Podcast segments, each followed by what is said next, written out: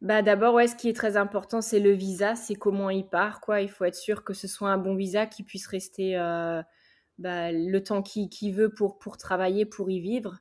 Et après, ben, si cette personne est motivée, ben, qu'elle fonce, quoi. Parce que c'est euh, une aventure juste humaine, magnifique. Et euh, toute cette expérience, c'est cette, cette, prise de confiance en soi qui est, qui est juste humainement géniale, quoi.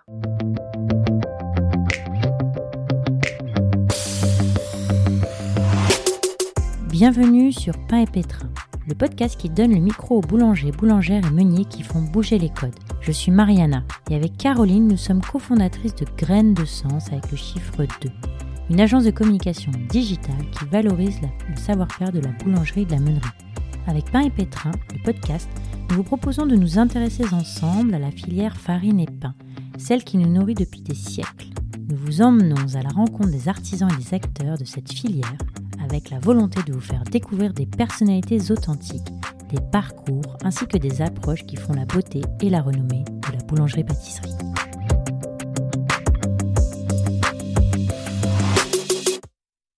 Bonjour à tous, aujourd'hui on se retrouve avec Déborah, boulangère ayant remporté les championnats du monde de viennoiserie en 2018 et désormais basée à Chicago, aux États-Unis.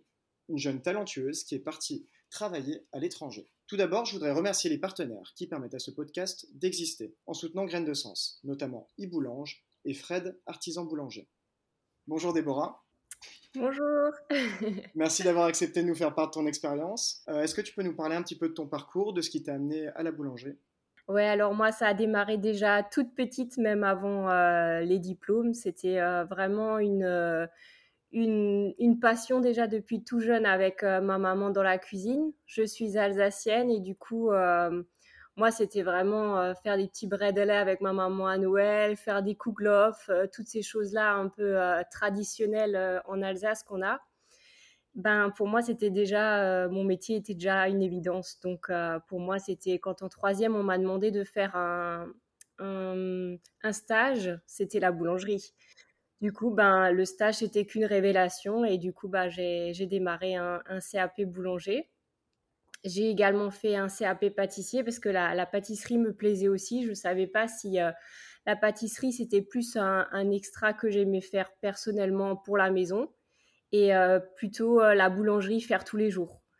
Donc, euh, je remarquais que le toucher de la pâte me manquait énormément. Du coup, je suis continuée plutôt vers la boulangerie. Donc, j'ai fait un BP boulanger. J'ai également fait un brevet de maîtrise en boulangerie. Tu l'as fait au, sein de quelle entreprise, ton CAP, puis après ton BP et ton BM alors euh, le CAP, donc j'étais en alternance, donc euh, j'étais à la boulangerie Lamandine, donc c'est un tout petit village en Alsace. Euh, j'ai également fait euh, donc mon BP chez euh, Matern c'est le président de la fédération des boulangers à Reichstätt. Et euh, ensuite, j'ai fait mon, le brevet de maîtrise là-bas également. Et du coup, après, j'ai continué en, en, tant qu'ouvrier. Je suis retournée là où j'ai appris mes bases à l'Amandine. la boucle était bouclée. Super. Et après, qu'est-ce qui t'a amené à, à quitter l'Alsace? Parce qu'aujourd'hui, tu es à Chicago.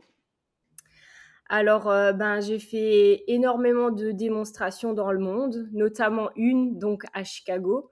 Et euh, c'est là où on m'a proposé, ben, Pierre Zimmermann, je le connaissais euh, de par les concours. Et du coup, il m'a proposé, il me dit, comme ça, sur, avant de partir, il me dit, si l'envie te dit de, de, de, de, joindre notre équipe, et eh ben, la porte est ouverte. Et sur le coup, je trouvais ça c'était rigolo, je le prenais pas du tout au sérieux. Je me suis dit bah ouais, et euh, ça a pas loupé euh, dans l'avion. Je cogitais déjà. Euh, je me suis dit mais pourquoi pas? Et du coup ben je me suis lancée dans cette aventure là après après cette demande quoi. D'accord. On va revenir un tout petit peu en arrière. Tu nous parles des concours, tu nous parles de démonstrations. Comment tu t'arrives Ok, tu as eu ton brevet de maîtrise, tu es maître artisan boulanger. Tu passes d'ouvrier à l'Amandine à faire des démonstrations partout dans le monde.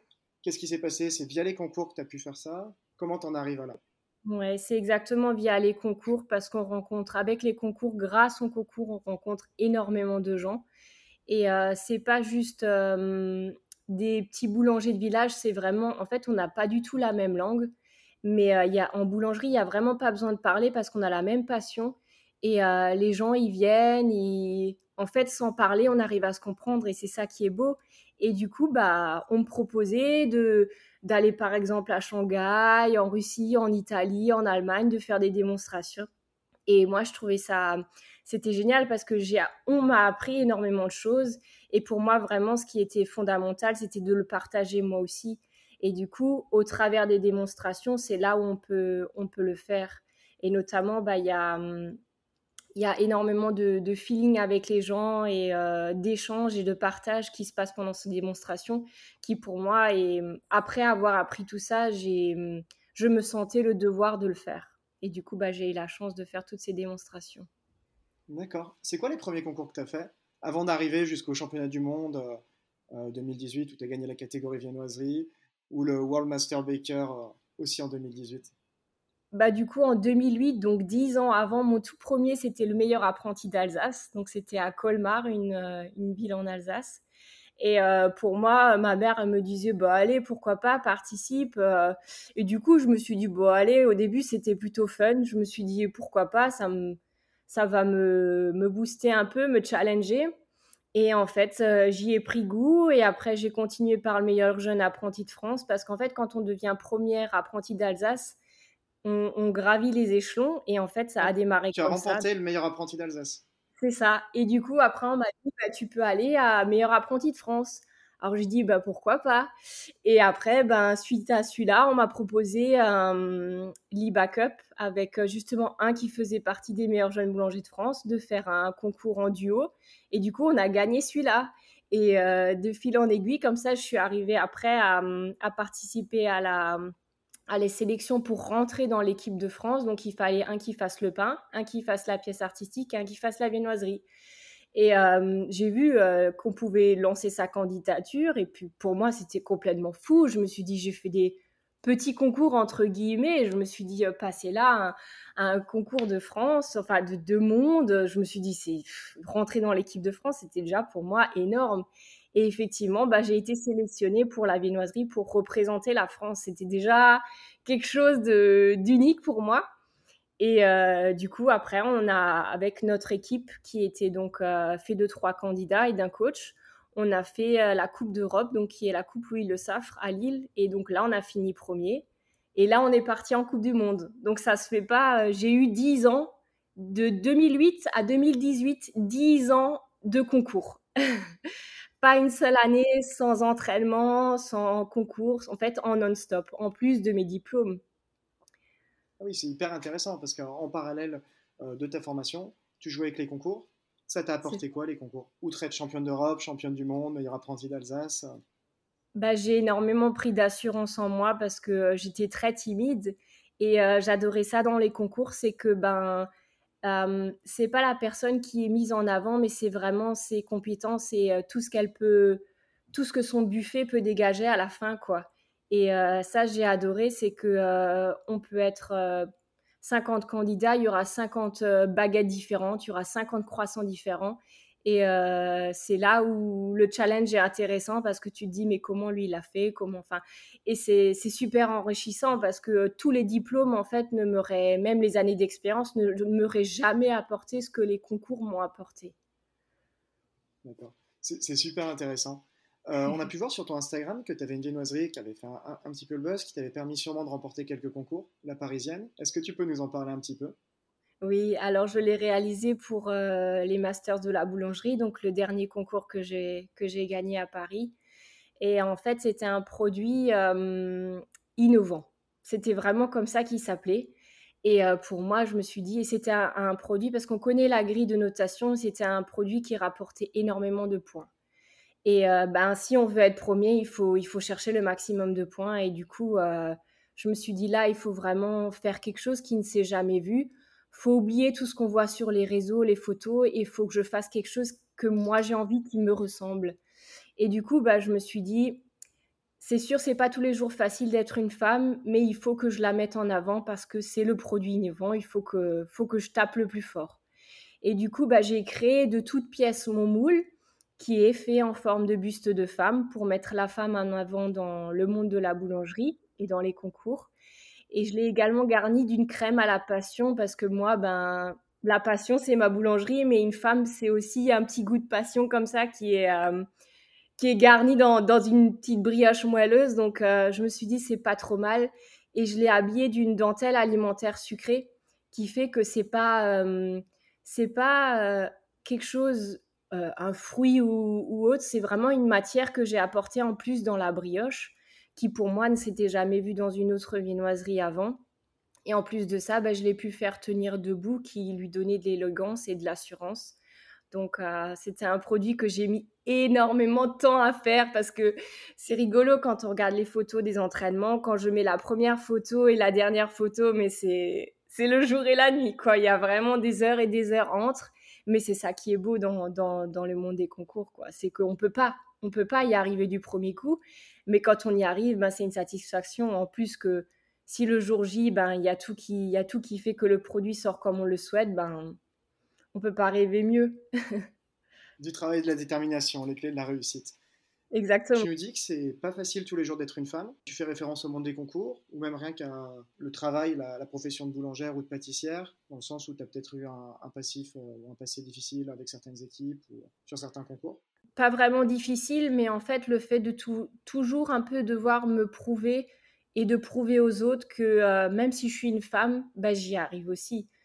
Je trouve que euh, c'est cliché un peu que euh, la femme ne doit pas être boulangère ou je trouve ça complètement vraiment nul quoi parce que c'est c'est pas du tout le cas je trouve au contraire que la femme elle apporte ce côté un peu minutieux et un peu plus mm, girly quoi à toute la boulangerie et je pense que les femmes boulangères ont vraiment leur place notamment dans les concours parce que je trouve quand, quand, une femme fait des produits en concours, elle a beaucoup plus de, de tact dans les, hum, décors ou dans le choix de hum, ses garnitures. C'est un peu plus poussé, alors que, je veux dire, on est, enfin, on est tous fait pareil. Il y a pas de, il devrait pas y avoir en fait de combat homme-femme, que ce soit dans les concours ou dans, dans tel ou tel métier. Je trouve que la femme a totalement sa place. Mais c'est vrai que moi, j'ai toujours eu l'impression de devoir hum, un peu plus euh, me surpasser par rapport aux, hommes. On, voit que tu es là pour casser les clichés, casser les codes. Et, du coup, euh, quand tu as commencé les, euh, les présentations, les, démonstrations à l'étranger, ça s'est fait une fois que tu as eu le titre de championne du monde ou tu as déjà commencé à en faire via ton titre de championne d'Europe auparavant et ça s'est fait petit à petit? Ouais, ben alors en fait j'ai commencé déjà plutôt vers le, BP quoi, à très jeune il y a hum, la foire européenne à Strasbourg où euh, bah, mon patron me demandait bah, si tu veux, euh, là on a une petite place sur le stand, si tu as envie, tu peux faire des viennoiseries et tout. Et puis bah, moi je me suis dit, allez, pourquoi pas, euh, partager ma passion, j'adore, donc feu. Et du coup, c'était l'espace d'un week-end où j'ai commencé à la foire européenne à, faire des petites viennoiseries, que les gens goûtent ce genre de choses. Et après, ben j'ai eu d'autres euh, démonstrations dans les salons. Et ça, c'était aussi avant, euh, avant les Masters. Donc, euh, je le faisais avec plaisir. Quoi. J'ai eu l'opportunité de les faire et j'ai jamais refusé. Quoi. C'est vraiment le partage, les gens qui viennent de différents, de différents pays. c'est, génial. Quoi. D'accord. Et via justement ces démonstrations, tu t'es retrouvé à avoir une offre de travail à l'étranger. Tu travailles où? Avec qui? Dans quel type d'entreprise? Et depuis quand? Ouais, alors actuellement, je suis à Chicago. Donc, euh, je travaille à la Fournette. C'est une boulangerie française gérée par euh, Pierre Zimmermann, qui est double champion du monde. Et euh, je suis là depuis 2019. Donc, ça fait déjà maintenant trois ans que je suis ici. Comment ça s'est fait la décision de partir à l'étranger, de totalement passer bah, du coup, de l'Alsace à Chicago, aux États-Unis? Bah, Du coup, quand j'ai fait cette démonstration à Chicago, il m'a donc proposé de, rejoindre son équipe si l'envie me, me disait. Et euh, c'est vrai que sur le coup, au début, c'était une petite blague pour moi. Euh, je me suis dit, bah, jamais j'arriverai à quitter ma famille. Je suis très famille, très proche de, de tous mes amis. Et je me suis dit, quitter tout ça, ma petite, ma petite belle Alsace, euh, pour moi, c'était impensable. Et après, je me suis dit, mais mais qu'est-ce que j'ai à perdre en fait? Pourquoi pourquoi je me lancerai pas? Et au pire, si ça marche pas, et eh ben je rentre. Ce sera toujours une expérience de prix et euh, allons-y quoi. Et du coup, euh, je me suis lancée. Je l'ai appelé un jour en lui disant que euh, l'envie me tentait et que je serais prête à le faire. Du coup, ça a mis un an de préparation avant de partir. Ah non, mais c'est hyper intéressant. Et du coup, cette boulangerie, La Fournette, elle propose quel Tu m'as dit c'était une boulangerie française. Elle propose quel type de produit? Alors, c'est que des produits français. Ce qui est rigolo, c'est que quand je travaille là-bas, je me sens pas à Chicago. Moi, je ferme la porte de la boulangerie, je rentre, je me change, et pour moi, c'est comme si je suis en Alsace. Parce que c'est pareil, on fait des kouklof, on fait des bredel à Noël, on, fait on propose même des tartes flambées, qui est typiquement alsacien, quoi. les clients raffolent je veux dire, euh, les Américains, euh, ils aiment pas que les burgers et les donuts. Ça, on l'oublie beaucoup. ils aiment, ils sont très friands d'un bon croissant au beurre français ou d'une bonne baguette croustillante, quoi.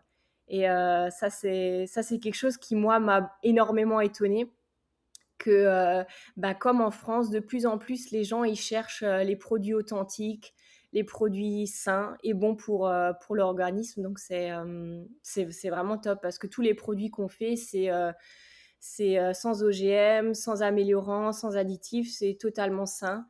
Et euh, du coup, c'est pour moi, dès que je travaille, enfin, comme je travaille là-bas, c'est un bonheur au quotidien, quoi.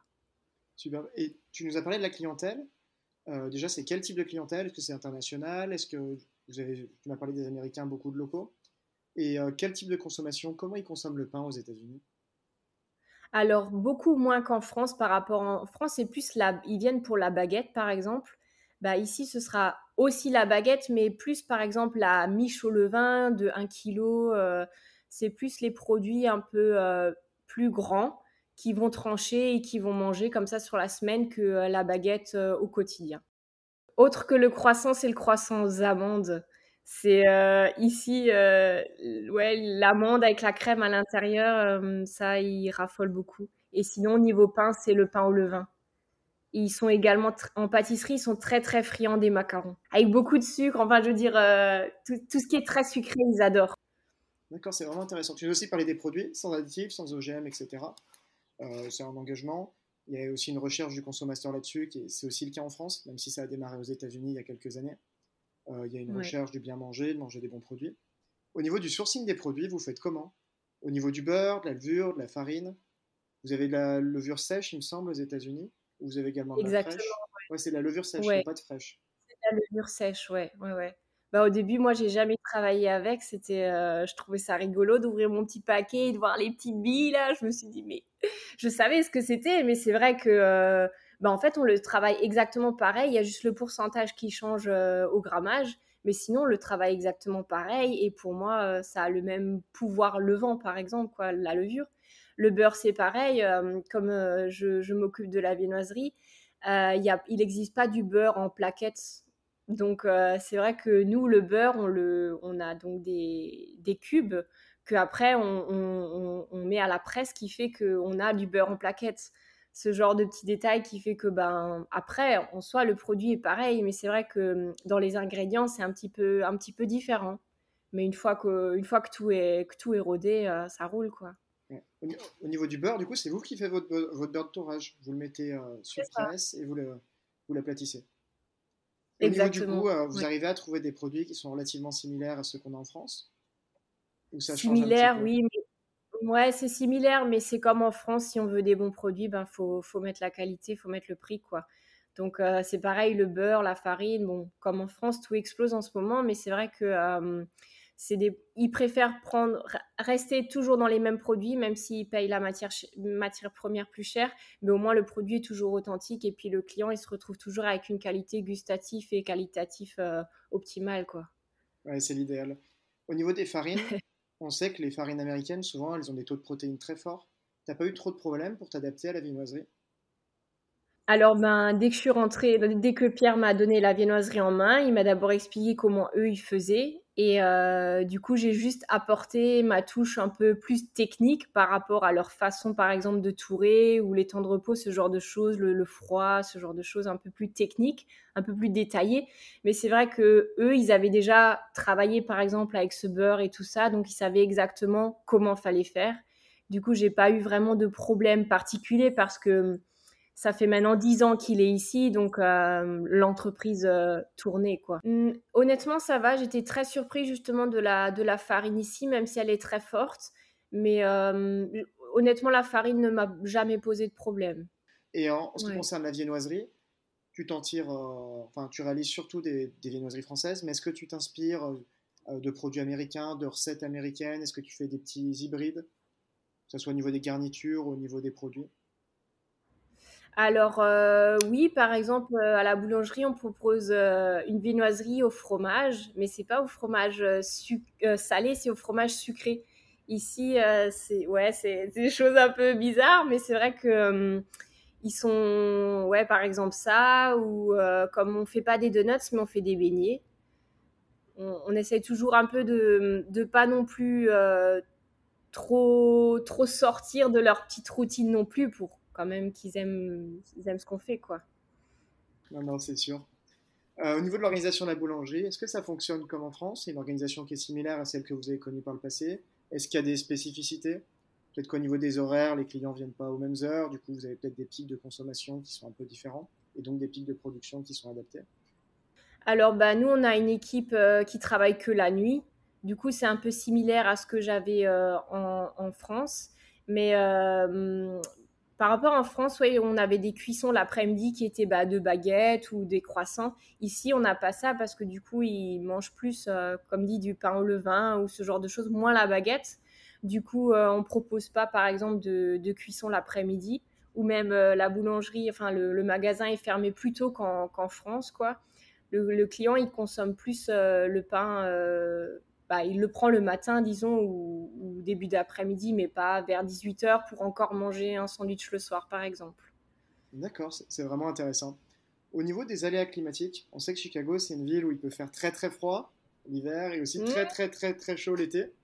Est-ce que c'est pas trop compliqué au niveau de la production? Peut-être que vous avez une climatisation, vous avez un bâtiment très bien isolé.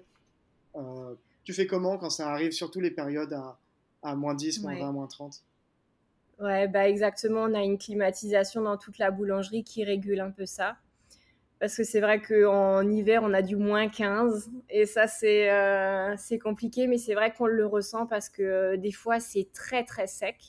Et des fois, c'est très, très humide en été. Du coup, euh, la climatisation permet de réduire un peu ça. Parfois, c'est pas toujours évident.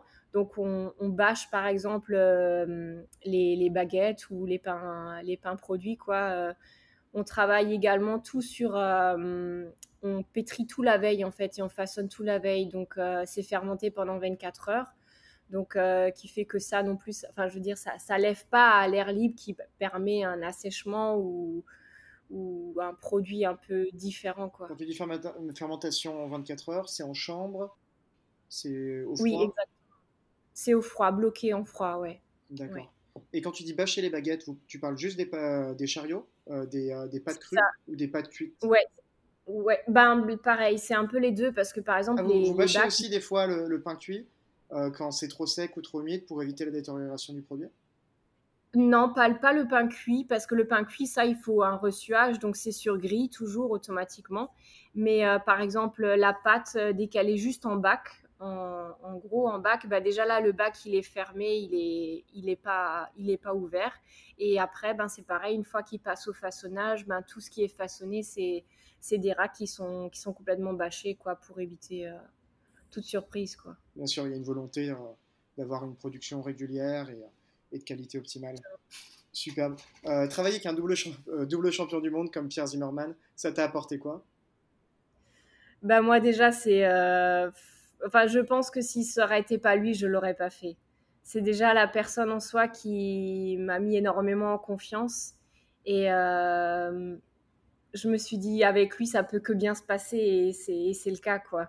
J'ai pas peur avec lui. Et euh, c'est vraiment lui qui met l'ambiance tous les jours à la boulangerie. Euh, n'importe quoi, si j'ai une question, et eh ben, il m'expliquera toujours par A plus B comment ça se passe. Et c'est super enrichissant fantastique. Comme quoi, c'est important de, choisir les endroits et les personnes avec qui on travaille euh, et toujours trouver des, euh, des mentors ou en tout cas euh, des, personnes enrichissantes qui, peuvent nous accompagner et nous, nous permettre de continuer de progresser. On t'a contacté sur Instagram. Comment est-ce que tu fais pour communiquer avec ta communauté? Alors, euh, je fais beaucoup de produits euh, créatifs selon les événements, par exemple la fête des mères, la fête des pères ou la Saint-Valentin, ce genre de choses. J'essaie toujours de, bah, comme les concours, trouver un petit truc qui fait que pendant cet événement, je, m'éclate au boulot, quoi. Pas seulement juste faire les baguettes et les croissants au quotidien. Et pour moi, c'est aussi toujours un petit challenge de, préparer un, petit produit pour, spécial pour nos clients. Et du coup, bah, j'en profite, je le, mets, je le mets sur les réseaux, quoi. C'est c'est ça que, que j'aime beaucoup faire. Je partage pas tous les jours mon quotidien, mais plus, plus en fonction des événements. Ouais. C'est mettre en avant ta production. Depuis que tu es aux États-Unis, tu as continué un petit peu les démonstrations ou tu as un petit peu mis ça en pause? Il y a peut-être le Covid qui a fait que ça, ça s'est ralenti Ouais, c'est exactement ça. C'est vraiment le Covid qui s'est ralenti. j'ai arrêté les démonstrations. J'avais fait des démonstrations en ligne, mais c'est vrai que c'est pas pareil parce qu'on n'a pas le contact comme ça avec, avec les gens. C'est pas, c'est pas pareil. D'accord. Et tu as pour projet d'en refaire à l'avenir? Ben, pas en, enfin, pas en cours, mais ce serait avec plaisir. Si on m'en propose, oui, ce serait avec plaisir. D'accord. on, on, revient un petit peu sur les États-Unis. Est-ce qu'il y a des périodes de fêtes, de gros rush, comme on a en France à Noël, à Pâques? Enfin, c'est peut-être plutôt sur des dates locales, mais. Euh... Bah, par exemple, oui, Thanksgiving, c'est euh, comme c'est un gros Noël en France, quoi. Et c'est vrai que ça, c'est doublé parce qu'on a Thanksgiving et euh, un peu un mois après, on a nouveau Noël. Donc, ils fêtent aussi Noël. Donc, c'est ça, c'est un peu le gros rush, quoi. Et au niveau de la, la consommation, ils viennent à, au sein de votre boutique, mais pour consommer quoi? Ils prennent des, baguettes, des produits classiques, des gâteaux? euh, Bah ouais, par exemple, Thanksgiving, c'est beaucoup euh, des petites brioches euh, avec un peu moins de sucre et un peu moins de beurre qui mangent au repas, par exemple. C'est plus brioché que, que, de la baguette. Ça, ils consomment énormément. Et après, il y a aussi une fête très populaire ici qui est la Saint-Patrick qu'on ne fête pas forcément toujours en France, mais ici, il y a tout le monde qui est irlandais le temps de cette fête. Et du coup, euh, là, c'est vrai qu'on propose aussi des produits un peu euh, par rapport euh, au thème. Donc, par exemple, une viennoiserie au, whisky ou alors un peu sur la couleur verte. Donc, on essaye toujours de trouver un peu quelque chose d'original pour cet événement, quoi, parce que les gens, ils, sont, ils adorent ça, quoi. D'accord. Vous faites des hautes crossbuns, des viennoiseries au raisin, des viennoiseries irlandaises, ou vous restez quand même sur du français, mais un petit peu hybridé? Alors, on en propose, ouais, juste pour cet événement-là, mais c'est vrai que c'est tout, on n'en fait pas autrement euh, le reste de l'année, ouais. D'accord. Et tu nous as dit que tu faisais des kouglof, des kouglof à Chicago. Est-ce que ça fonctionne beaucoup? Euh, Est-ce qu'il y a vraiment besoin d'éduquer la clientèle, leur expliquer qu'est-ce que c'est, d'où ça vient, pourquoi ça a cette forme, comment c'est travaillé? Alors, euh, il y en a beaucoup qui sont très curieux, donc qui posent ces questions-là. Et puis même, même dans, la, dans la boutique, il y, a des, il y a des moules à kouglof déjà exposés pour la déco. Enfin, c'est très, c'est très ancré quoi la, la, culture alsacienne dans la boulangerie. Mais c'est vrai qu'il y en a beaucoup, ils sont curieux parce que parfois on propose des salés, parfois on propose des sucrés et du coup euh, ils disent mais pourquoi? Pourquoi on fait les deux? Euh, Qu'est-ce que et du coup voilà c'est un échange, mais c'est vrai que c'est assez euh, ils sont et puis ils aiment ça parce que c'est très moelleux comme ça donc ils sont pas c'est pas compliqué quoi. D'accord. Au niveau de tes collègues, c'est toi tu es française, Pierre l'est aussi? Mais euh, tes collègues, du coup, tu as des collègues américains euh, que vous avez formés ou tu as beaucoup de, personnes expatriées euh, qui viennent de France? Alors non, il n'y a personne d'autre. Il n'y a que des, que, que des gens américains. Donc pour moi, c'était vraiment un challenge parce qu'au début, je rentrais, j'étais pas bien. Je me suis dit, mais j'ai de nouveau pas compris ce qu'ils me disaient alors qu'on on, m'a donné l'équipe en main, quoi.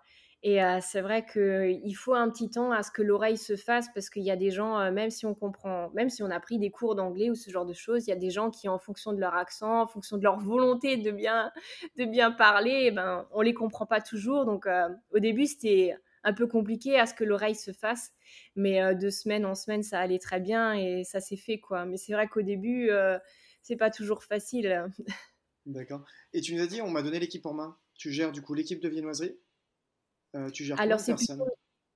Ouais, c'est plutôt la boulangerie qui fait également la, la, viennoiserie, quoi. Enfin, une partie de la boulangerie qui fait la viennoiserie. Mais euh, du coup, ben, au début, on était 15. Après, il y a eu le Covid, donc on n'est on est que 7 actuellement. D'accord. Et euh, du coup, tu as un rôle plutôt d'adjointe de, Pierre? Ou tu gères vraiment toute la production? Non, c'est plutôt... Enfin, dès qu'il n'est pas là, c'est sûr, c'est les gens se réfèrent à moi. Mais euh, c'est vrai que c'est plutôt ouais, adjoint, je veux dire. C'est, euh, il sait qu'il peut compter sur moi et que moi, c'est pareil. Si j'ai une question ou quoi, il sera toujours disponible s'il n'est pas là sur le moment. quoi. D'accord, c'est vraiment intéressant. Euh, est-ce que tu as quelques projets sur le long terme, des, des, choses que tu aimerais faire à l'avenir?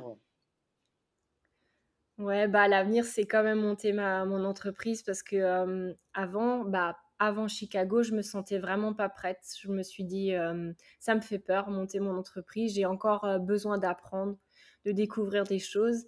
Et c'est vrai que euh, avec cette aventure Chicago, là maintenant, je me sens vraiment prête.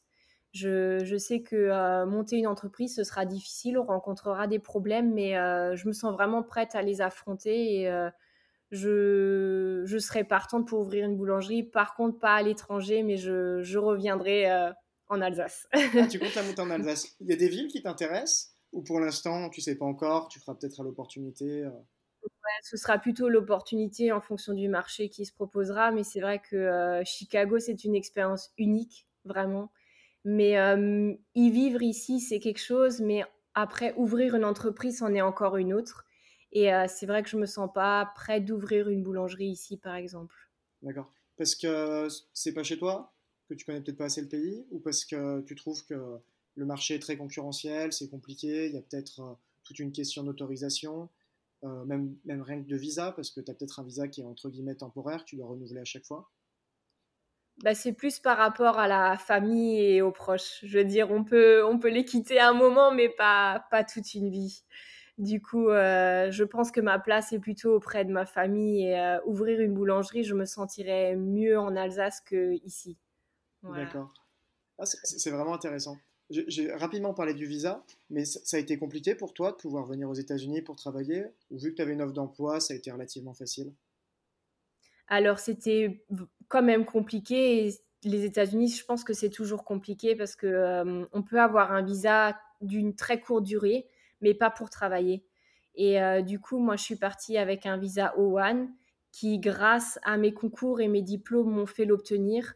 Et euh, donc, c'était d'une durée de trois ans. Et euh, dès qu'on est arrivé ici, on a lancé les démarches pour la carte verte avec euh, l'aide d'un avocat. Parce que c'est vraiment des dossiers lourds. Il faut énormément de pièces pour se mettre en avant. Et du coup, j'ai démarré les procédures pour la, green card. On l'a actuellement, moi et mon mari. Du coup, on aurait une, période de. La, la, green card est valable 10 ans, mais renouvelable. Donc, euh, on verra, mais c'est vrai que si, si l'envie me viendrait, je pourrais ouvrir ici, mais euh, c'est plus ouais, la tâche de famille qui, qui me manque. D'accord. Tu parles de ton mari, du coup, tu n'es pas venue toute seule quand même aux États-Unis, tu l'as emmené. Euh, C'était pas trop compliqué, il a réussi à trouver un, un, travail ici. Alors honnêtement, ça c'est pareil. Si ça aurait été pas Pierre, je serais pas venue, mais je serais jamais venue toute seule non plus. Je veux dire, euh, derrière chaque personne, je pense que se trouve euh, des, gens comme ça derrière pour épauler. Et moi, mon, mari en, fait partie. Et s'il m'aurait pas aidé ici au quotidien au début, je pense que je serais rentrée. C'était quand même dur, tout ce changement de vie. Et c'est vrai que si l'un n'était pas bien, l'autre le soulevait. Et du coup, c'était un peu... c'est ça qui nous a fait tenir, quoi. Et euh, actuellement, il travaille dans la boulangerie où je suis, donc à la fournette, alors que c'était pas du tout son métier. Et euh, du coup, lui, il est pâtissier. tu as dit que c'était très dur quand tu es arrivé? C'était euh, seulement la langue? Ou même le, poste en soi, la prise de poste était, était relativement difficile? Bah, en fait, c'était même un tout, même dans la vie privée, se trouver un appartement, tout meubler de nouveau, en fait, se retrouver toutes ces petites habitudes quotidiennes qui fait que euh, ben, en fait on est un peu seul et euh, il faut tout se refaire sa vie et euh, parfois on se disait mais on est complètement dingue d'avoir fait ça. Mais à l'heure actuelle c'est que du bonheur. Mais c'est vrai qu'au début même les habitudes alimentaires plein de, tous ces petits détails qu'on n'y pense même pas. Ou voilà par exemple la santé ou toutes ces choses qui sont différentes qu'en France on, on, le savait en venant, mais c'est vrai que quand on le vit pleinement, bah, c'est encore autre chose que juste se l'imaginer c'est sûr. Euh, si c'était à refaire, tu le referais Complètement. Ouais. Superbe. Euh, quel conseil tu donneras à un boulanger qui souhaite suivre ta voie, partir à l'étranger, plus spécifiquement aux États-Unis parce que tu connais ce pays? Bah d'abord, ouais, ce qui est très important, c'est le visa, c'est comment il part, quoi. Il faut être sûr que ce soit un bon visa qui puisse rester euh, bah, le temps qu'il veut pour, pour travailler, pour y vivre. Et après, ben, si cette personne est motivée, ben, qu'elle fonce, quoi. Parce que c'est euh, une aventure juste humaine, magnifique. Et euh, toute cette expérience, c'est cette, cette, prise de confiance en soi qui est, qui est juste humainement géniale, quoi on voit que ça t'a beaucoup plu, que ça t'a sûrement permis de grandir et euh, ça a été hyper enrichissant. Est-ce qu'il y a quelqu'un qui t'inspire ou que tu souhaites mettre en avant dans le monde de la boulangerie? Que ce soit via les concours, via les entreprises, euh, quelqu'un que tu as pu rencontrer? Bah moi, la première à laquelle je pense, c'est bien sûr Pierre Zimmermann, qui m'a, qui a fait que j'en suis là aujourd'hui. Et euh, après, hum, je pense aussi mon coach qui est Xavier Honorin, le coach de la, des Masters de la boulangerie, parce que euh, c'est des personnes-là qui donnaient énormément d'eux et qui ont qui m'ont toujours poussé vers le haut et euh, également ma famille, je dirais. Superbe. Et eh ben, c'était super intéressant. Merci beaucoup, Déborah. Puis on, espère te revoir très vite en Alsace, euh, dans ton entreprise, le jour où, où tu la montreras. Merci beaucoup. Pain et Pétrin, c'est fini pour aujourd'hui. On vous remercie pour votre écoute et si on vous manque déjà, n'hésitez pas à nous rejoindre sur notre réseau social Instagram graine avec un S de le chiffre de sens ou sur notre site internet grainesdesens.fr. Bien sûr, parce que c'est hyper important pour que cette filière soit valorisée et qu'on puisse entendre ce podcast plus largement, on vous invite fortement à nous mettre 5 étoiles sur Apple Podcast, également sur Spotify. Et puis pour tous ceux qui ont envie de savoir un petit peu ce qui va se passer la prochaine fois, on vous donne rendez-vous dans le prochain podcast. À très vite les panivores.